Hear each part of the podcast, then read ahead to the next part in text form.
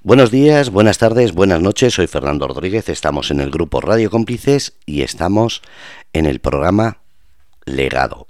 Un programa en el que hablamos de todo lo que tiene que ver con el medio ambiente, pero sobre todo y ante todo no olvidarnos de este mar menor que nos tiene preocupados, pero hay que intentar ser positivos y más con las noticias que nos trae Caroline Riviere.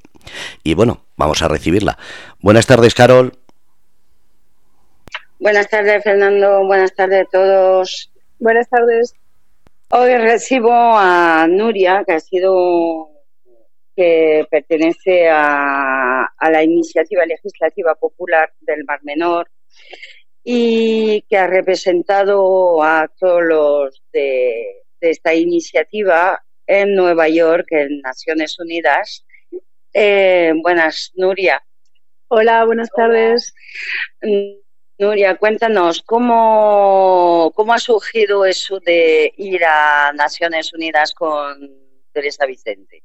Sí, bueno, la verdad es que ha sido, fue, algo un poco precipitado. El sábado 16 tuvimos una manifestación que acabó frente al Ayuntamiento de San Javier porque queríamos presentar unas alegaciones simbólicas a un proyecto donde quieren construir 116 apartamentos en la manga. Nos parece que eso es muy grave porque estamos todavía con la moratoria urbanística y entre medias, por, un lado estábamos tristes por ese motivo y por otro lado contentos sabiendo que Teresa Vicente ha sido invitada para presentar la ILP en la jornada del Día de la Tierra, ni más ni menos que en Naciones Unidas, en la sede de Nueva York. Entonces, allí habíamos brindado porque recientemente se había aprobado la ILP y había, ya era parte de un proyecto de ley dentro del Congreso Nacional. Con la emoción del brindis se nos subió un poco a la cabeza algunos y dijimos, ¿y por qué no vamos a acompañar a Teresa Vicente? Y así damos más repercusión a este, este reconocimiento internacional del movimiento de la ILP.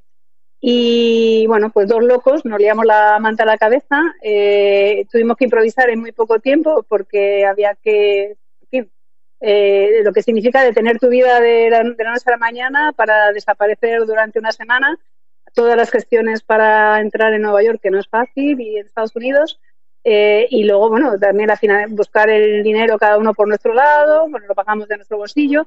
En fin, fue todo como muy carrera de obstáculos y mucha vorágine, pero por otro lado fue una grandísima satisfacción poder estar allí dentro del edificio, de Naciones Unidas, escuchando a Teresa Vicente y a otros muchísimos eh, representantes de muchos países que, bueno, en un altísimo porcentaje estaban muy alineados con la propuesta del Mar Menor así fue. Una, una locura, un poco precipitada, pero bueno, de esas cosas que dices, si a lo mejor lo planificamos, no sale tan bien. Al final fue un momento un poco histórico eh, y era normal que de alguna forma, pues el pueblo que es el que había hecho esta iniciativa estuviera en este momento histórico. Eh, una gran oportunidad en la vida de entrar en Naciones Unidas. Eh, ¿Qué, recibimiento recibió pues eh, nuestro pequeño Mar Menor en Naciones Unidas? Pues nuestro pequeño Mar Menor se hizo muy grande en Naciones Unidas.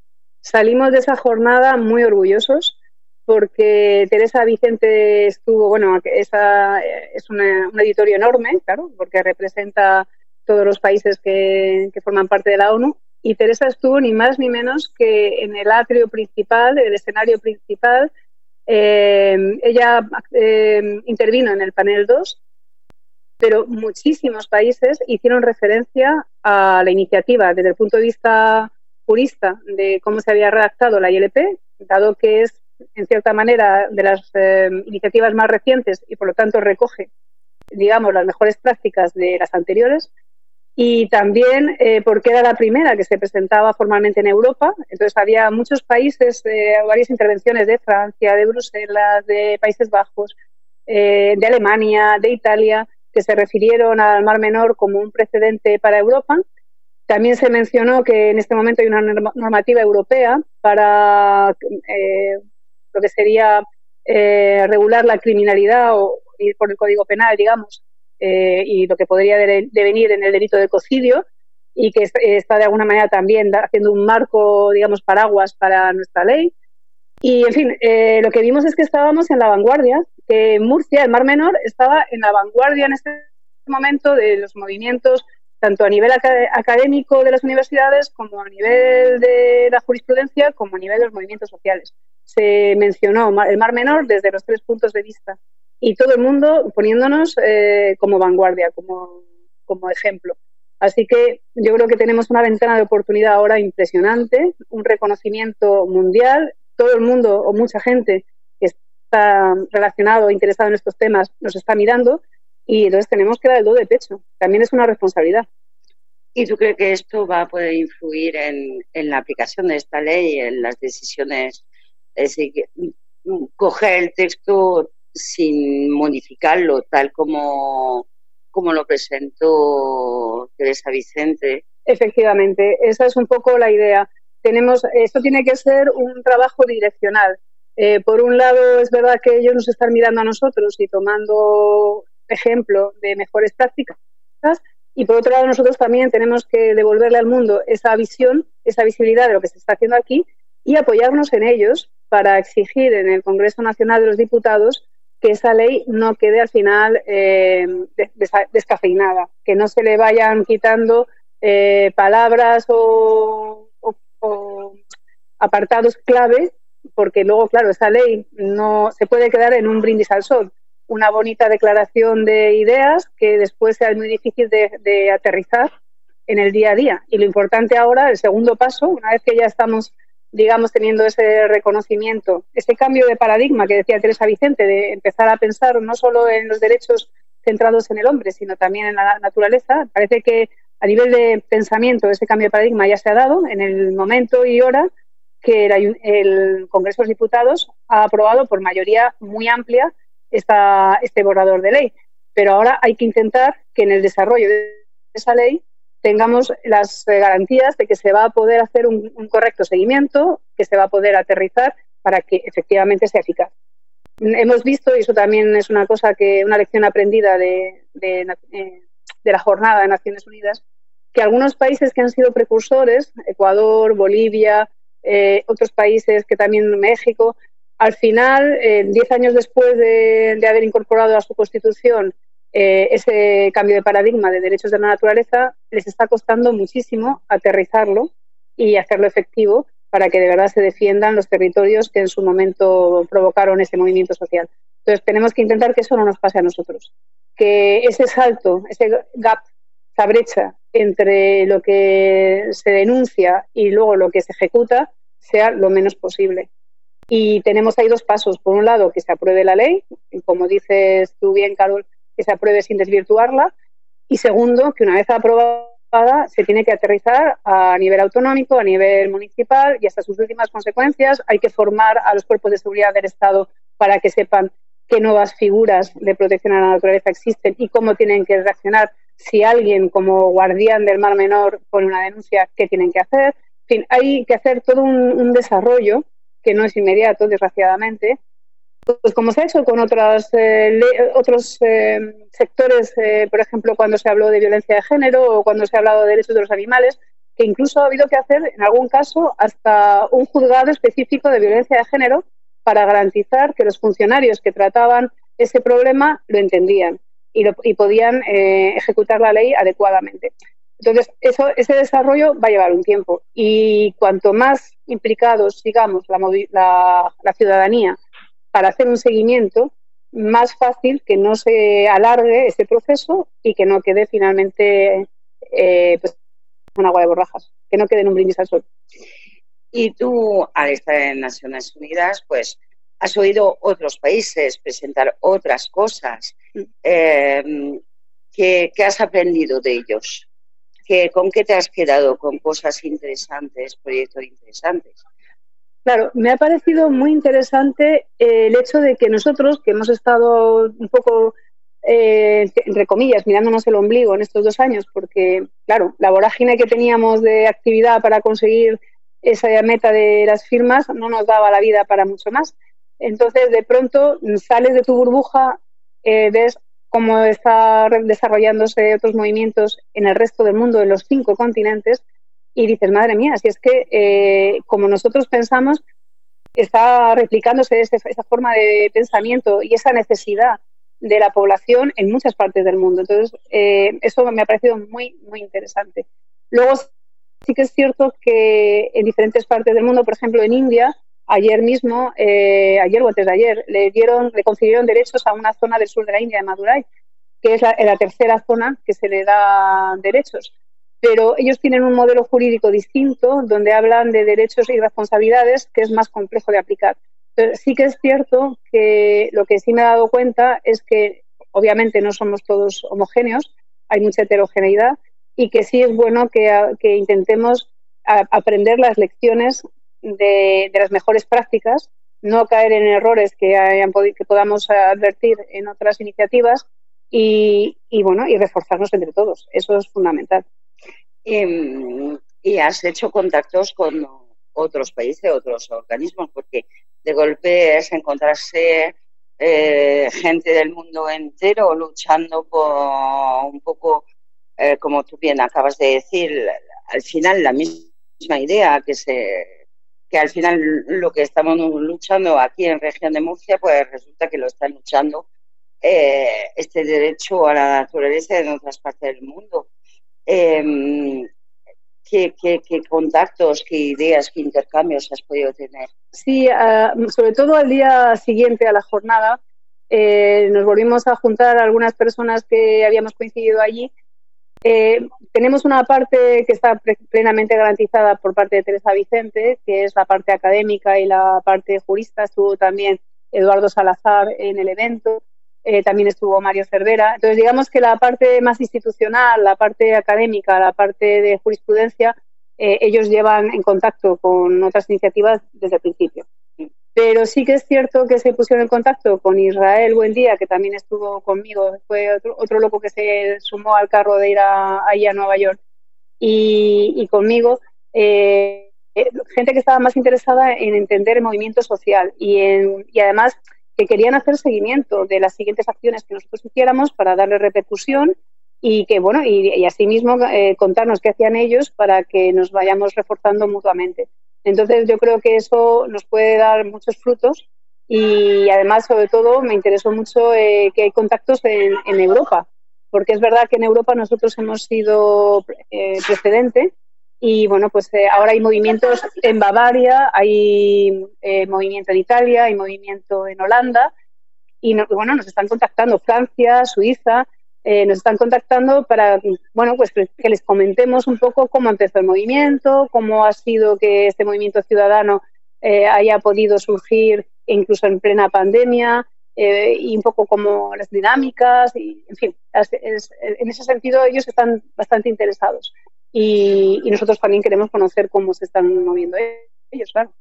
Claro, porque eh, nosotros hemos dado un ejemplo, pero supongo que en el mundo hay otros ejemplos interesantes y de los cuales podemos aprender y, como movimiento social, como sociedad que somos, pues eh, ir mejorando. ¿Tendrías un ejemplo ahora mismo de algo que, eh, algo que alguna, algún movimiento en el mundo de otro pueblo, otra sociedad que... Hay, hay muchos, hay muchos. Eh, por ejemplo, tenemos un contacto muy fluido con Claudia Brindis, que es la directora de un programa que nace de la ONU, que es el Foro Internacional por los Derechos de la Tierra en México. Entonces, bueno, este domingo que vamos a hacer una, una conexión viricuta, eh, que es una especie de un ritual, es como rememorar un, ritual que hace esta oración eh, de reconocimiento a la tierra y, va a ser en los Alcázares, eh, en el contexto de agrosimbiosis que se va a producir este sábado y domingo. Y, por ejemplo, Claudia, pues hemos quedado con ella en que vamos a retransmitir en directo porque ella está muy en contacto con diferentes comunidades indígenas de allí, de México, que es justo de donde viene esta nación que nos va a servir de, pues, simbólicamente de ejemplo. Entonces, bueno, pues evidentemente ese es un ejemplo de cosas muy a corto plazo. También, por ejemplo, se está hablando en el grupo de Holanda que están gestionando un viaje de un presidente de Latinoamérica y se está buscando hacer una acción conjunta por parte de diferentes países europeos para hacer una lista de peticiones. En fin, se pueden hacer muchas cosas y tenemos que tener en cuenta que estamos en Europa. Entonces, eh, todo lo que sea reforzarnos para, por ejemplo, impulsar iniciativas en el Parlamento Europeo también es muy importante, es una gran ayuda. Yo, por ejemplo, sé que hay un instituto en el Alta esta semana que va a participar eh, en el plan Erasmus, en un encuentro en Calais, en Francia, entre distintos institutos de Europa para hablar, por ejemplo, de, del medio ambiente en su zona y, claro, siendo del Algar, hablarán más en particular del Mar Menor y quieren chavales tema. Eh, ¿Es posible que los adultos lleguemos a tener una unión y un eh, por continentes, por, Europa, de, presión social hacia el medio ambiente? Pues eso sería, como tú bien dices, ese sería un, excelente objetivo. Eso es lo que nos gustaría que a partir de ahora se fortalezca, que haya más vínculos, que porque a veces lo que hace la mano derecha no, no se entera la mano izquierda y justamente eso es, nos divide y nos hace más frágiles. Entonces sería muy bueno que esta conexión se produzca y además, eh, como tenemos el marco del Parlamento Europeo, que cuando salga una ley como esta directiva que estamos hablando de criminalité, de, criminalidad, de, sí, que sería meter por el Código Penal los crímenes contra la naturaleza, pues eh, cada vez que, que, sepamos de algo de eso, pues aprovechar también para todos impulsarlo o incluso tener iniciativas propias que los demás impulsen. Yo creo que además tú has mencionado algo que es muy importante y es involucrar a, a todo lo que es eh, la comunidad docente en estos temas.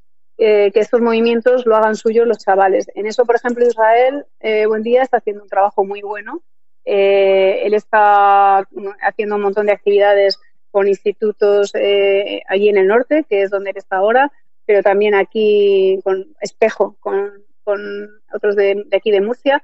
Y yo creo que eso también mmm, seguramente nos pase un poco como nos ha pasado con el comienzo de la ILP, que, que empieza despacito, como cosas puntuales un poquito aisladas y de pronto todo se conecta y de pronto se hace masa crítica y de pronto se extrapola a todas partes. Y prueba de ello es lo que ha pasado en esta semana con el Parlamento de Navarra, que con una exposición del Mar Menor de fondo se ha aprobado eh, la ley del ecocidio.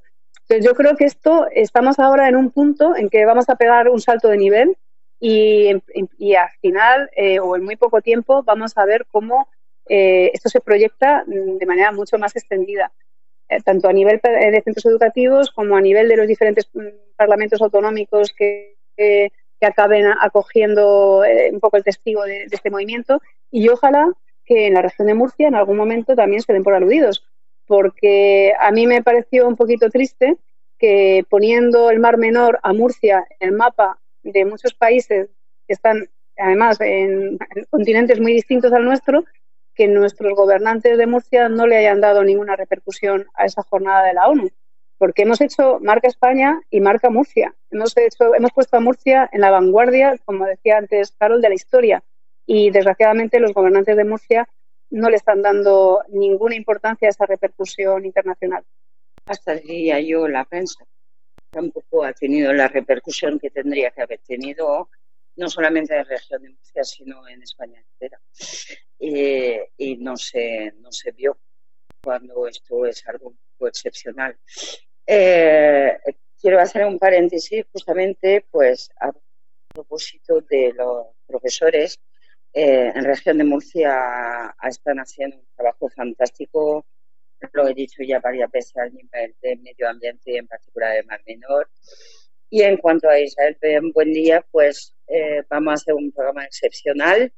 Eh, en las semanas que vienen vamos a recibir su clase en directo. Así que tendremos los chavales interesándose de Cantabria, interesándose por el movimiento social, la sociedad murciana, como estamos luchando para nuestro medio ambiente, nuestro mar menor, eh, actualmente las minas de Sejín, que las para que quieren abrir, eh, con metales pesados, por si nos, no había bastante en cera minera. Es decir, que todo esto, al fin y al cabo, eh, lo que vemos eh, es, ¿te parece, Nuria, que son los primeros pasos, los balbuceos de un movimiento mundial?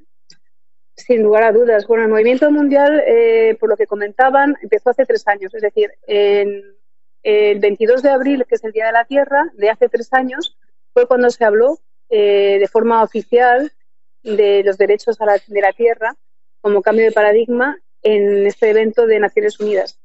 Y lo que se decía es que en tres años ha pegado un salto cualitativo, porque de ser una iniciativa de pocos países, en tres años ha crecido en muchísimos otros puntos del planeta.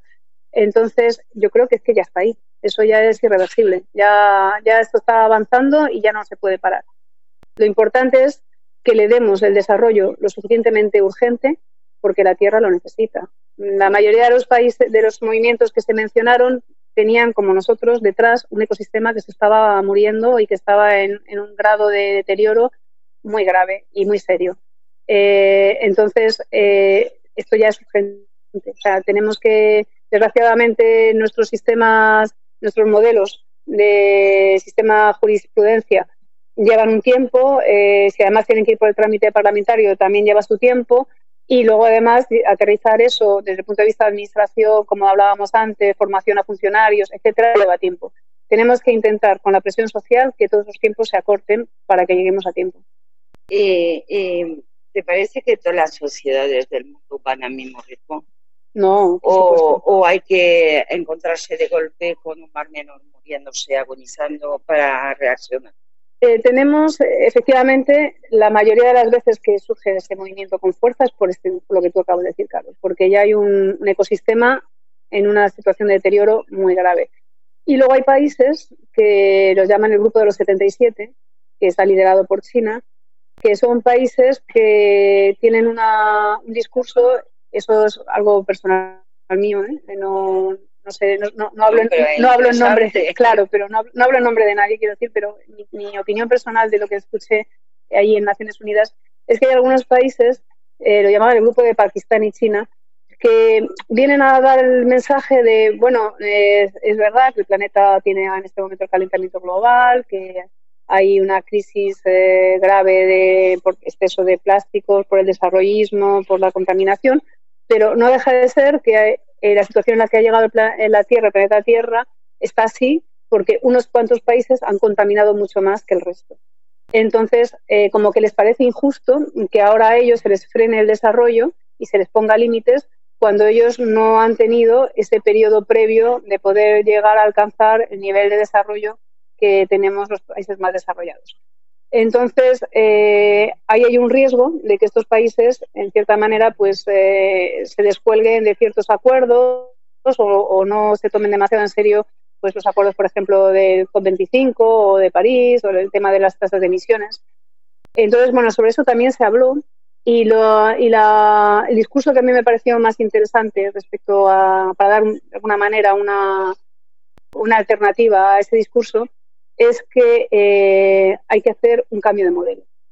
Eh, les he dicho en muchas ocasiones, el planeta está como está porque tenemos un modelo de desarrollismo sin límite y eso no es real. Si seguimos todos los países eh, teniendo un crecimiento de X por ciento todos los años, todos los países, pues evidentemente nos harían falta dos planetas y medio. En este momento estamos en dos planetas y medio pero si lo hicieran todos los países al mismo ritmo, no serían dos y medio, serían diez planetas. Estaríamos consumiendo los recursos que diez planetas como la Tierra son capaces de proporcionar eh, teniendo capacidad de regeneración, y eso es imposible.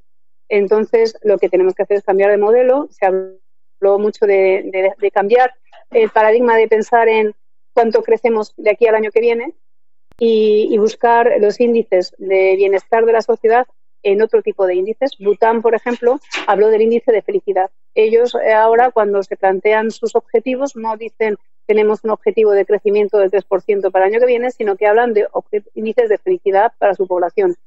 Entonces, bueno, hay que a lo mejor cambiar un modelo, porque si seguimos ese modelo de desarrollismo y todos los países queremos ir a ese mismo nivel, evidentemente el, planeta Tierra no da de sí. Es verdad que puedo entender de alguna forma a China, es decir, que si eh, yo me estoy calentando eh, con carbón, con fuego de ramillas y tengo mi vecino que tiene calefacción radial por toda la casa, pues tengo ganas de ser mi vecino. Entonces, eh, a través de la población, de los movimientos sociales, no se podría hacer entender a los chinos, por ejemplo, teoría, eh, fábulas, si estamos en un... Pero entre intercambio entre sociedad, llegar a decir a los chinos, la felicidad no la tenemos nosotros, hemos justamente no caer vosotros en la trampa donde hemos caído nosotros. Y, y si no, ir buscando cómo gustan otras cosas. Porque la felicidad no es tener 10 televisiones en la casa. Ellos también mencionan la corresponsabilidad de los países desarrollados hacia los que están en vías de desarrollo. Por ejemplo, hace 20 años tú ibas a China y en un semáforo te encontrabas un ejército de bicicletas. Ahora vas a China y en el semáforo te encuentras un ejército de coches.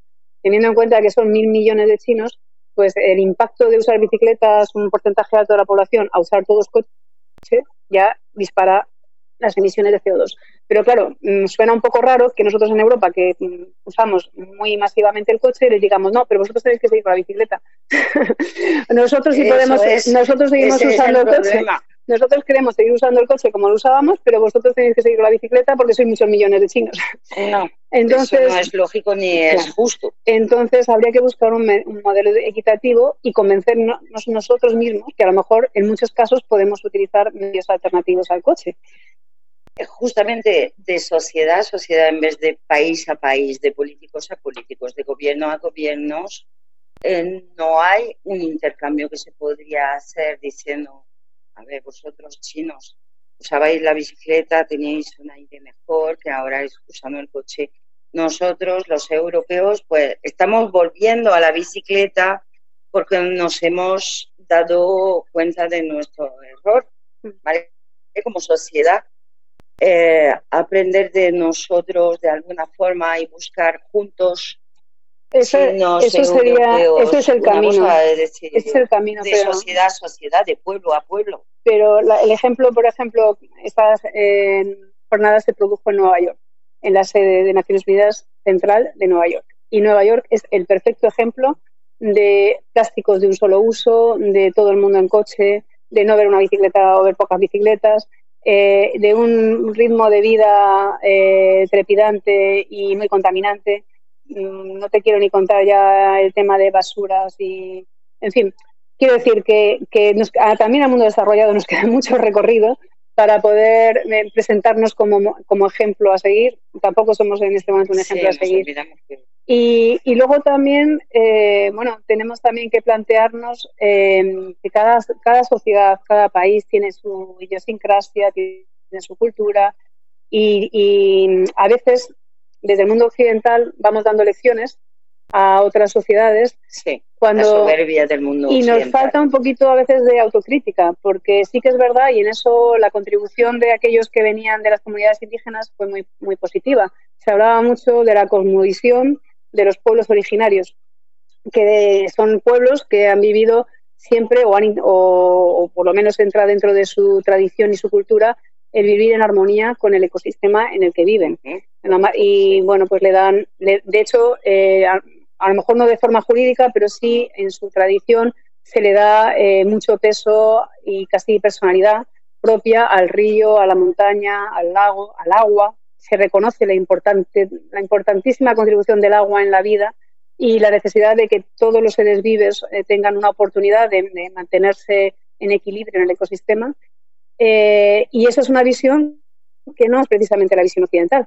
O sea, que, es una, eso, de eso ahí un poco con humildad deberíamos de también mm, retomar esas mejores prácticas de esos pueblos originarios que sí han sabido respetar el ecosistema en el que viven sin transformarlo tan profundamente como hacemos nosotros. Nosotros donde llegamos transformamos completamente el paisaje, transformamos, eh, utilizamos la naturaleza como un recurso, en tanto en cuanto nos es útil como recurso, y, no pensamos en que tiene, entre comillas, el espíritu del río, el espíritu del lago, tiene derecho per se a mantenerse eh, pues como durante miles de millones de años ha estado, antes de que llegáramos nosotros, antes de ayer.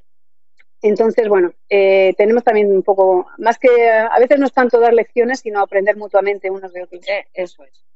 Eh, yo creo que nos queda, eh, a ver, nosotros no vamos a decir que hemos dado una lección, sino hemos dado un aporte al mundo con la ILP, que todavía está por aplicar, ¿vale? Y efectivamente, como ha subrayado, falta ver cómo se va a aplicar y que aprendamos de los demás.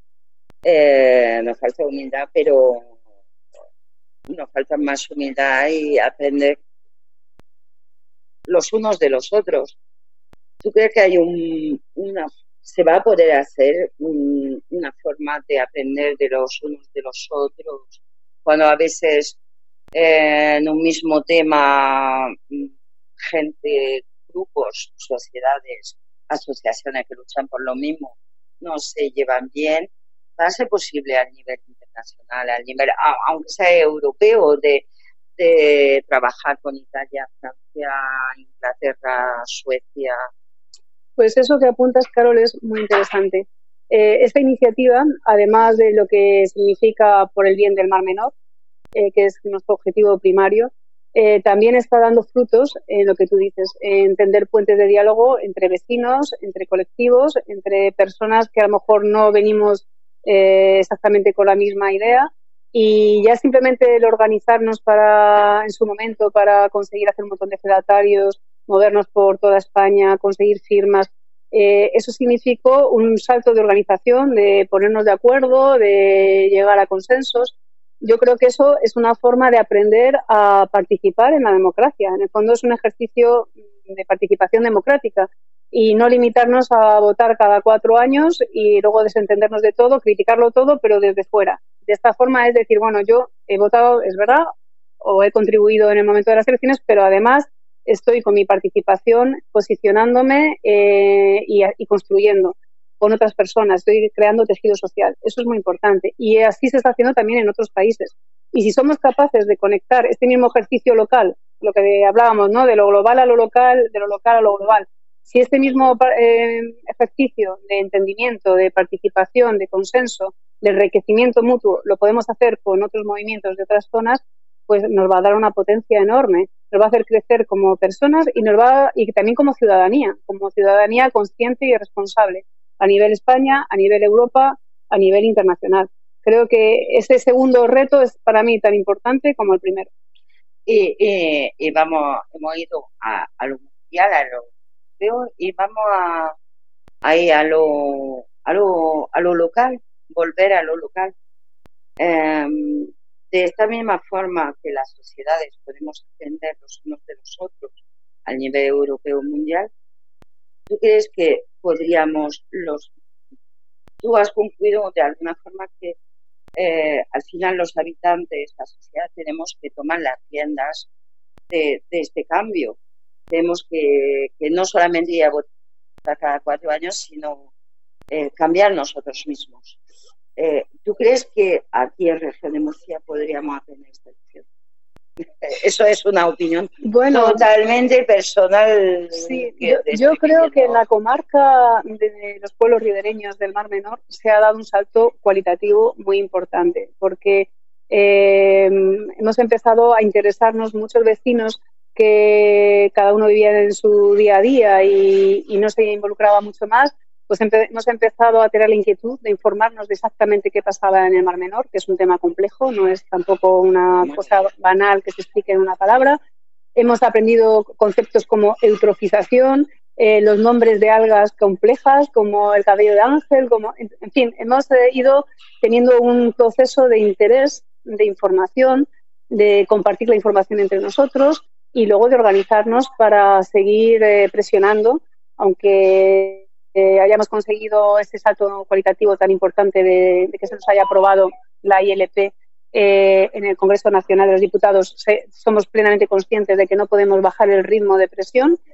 Y además tenemos una cosa muy importante y es que en este momento los que nos representan en la Asamblea Regional de Murcia y en algunos municipios, como es el de San Javier, eh, no han cambiado nuestros, eh, las autoridades que, nos, que en teoría nos tienen que representar, no han cambiado todavía en ningún momento su, ni su hoja de ruta, siguen con idea de seguir agrediendo el mismo nivel de agresiones al Mar Menor que tenían previsto, no se están dando por aludidos ni con la repercusión nacional ni con la repercusión internacional. Y además su discurso sigue siendo echar balones fuera, eh, utilizar eh, algunas instituciones que están patrocinadas y, por supuesto, sustentadas por, por, los lobbies contaminantes, como son la Fundación Ingenio y otros organismos que, bueno, que están totalmente penetrados, o bien por los lobbies que, están, que son parte interesada, o bien por los representantes como el consejero de Agricultura, Pesca y, en teoría, Medio Ambiente, aunque eso parece que a veces se lo olvida, eh, que parece que está eh, siendo más eh, la correa de transmisión de esos lobbies de poder que el representante del movimiento social que en este momento está llevando el nombre del Mar Menor al resto del mundo como un movimiento de vanguardia. Se están haciendo oídos sordos a este movimiento en las, autoridades. El alcalde de San Javier ahora quiere seguir construyendo en la manga, a pesar de que hay una moratoria urbanística en fin, no, no estamos consiguiendo, dicen que nadie es profeta en su tierra, pues a lo mejor resulta que aquí es donde más nos va a costar, nos va a costar que nos reconozcan, aquí que es donde tienen que empezar a tomar medidas para frenar la contaminación y para mitigar eh, el daño que se está haciendo y darle un respiro al mar menor, pues aquí parece que se están haciendo oídos sordos y se siguen dando explicaciones eh, peregrinas, echando balones fuera, diciendo que el problema es de las lluvias y cosas así, en lugar de reconocer que llevan varias décadas eh, contaminando el Mar Menor. Entonces, esa es nuestra primera batalla, ser capaz de ser escuchados por los representantes que deberían de estar defendiendo el Mar Menor. Bueno, pues la sociedad, pues quizás vamos a tener que, los murcianitos, vamos a tener quizás que, tomar las riendas de, todo esto. Eh, bueno, pues Nuria, muchas gracias por tu aporte, por tu experiencia. Ha sido muy enriquecedor. Eh, muchas gracias a vosotros por la oportunidad de, compartirlo. Conocer esto y, saber que nuestro proyecto Mar Menor ha sido en Estados Unidos, viva el Mar Menor. Sí, sí, viva el Mar Menor, por supuesto. Viva siempre. Bueno, pues muchas gracias. Si me das un segundo, recordar que este fin de semana va a ser la feria de agrosimbiosis en los Alcázares. Eh, va a haber intervenciones muy interesantes. El domingo, Teresa Vicente va a contar de primera mano la experiencia del Mar Menor, que ella lo ha vivido como ponente en primera persona. Y es la feria de agroecología y también va a haber eh, reflejo de todos los movimientos sociales, de nuevas convocatorias, Así que, oye, pues animo a todos a que os acerquéis este fin de semana a los Alcázares. Ah, y además tenemos la ceremonia eh, en conexión Viricuta. Ah, sí. Para justamente empezar la conexión con el mundo y los demás movimientos sociales. Así es. Muchísimas gracias, Nuria. A vosotros. Ha sido un placer, como siempre, estar con vosotros esta tarde. Esta experiencia única espero que os haya interesado y nos vemos la semana que viene para más programas. Un saludo. Un saludo, hasta pronto. Habéis escuchado programa Legado con Caroline Riviere, ya sabéis, jueves en Grupo Radio Cómplices a las 7 de la tarde.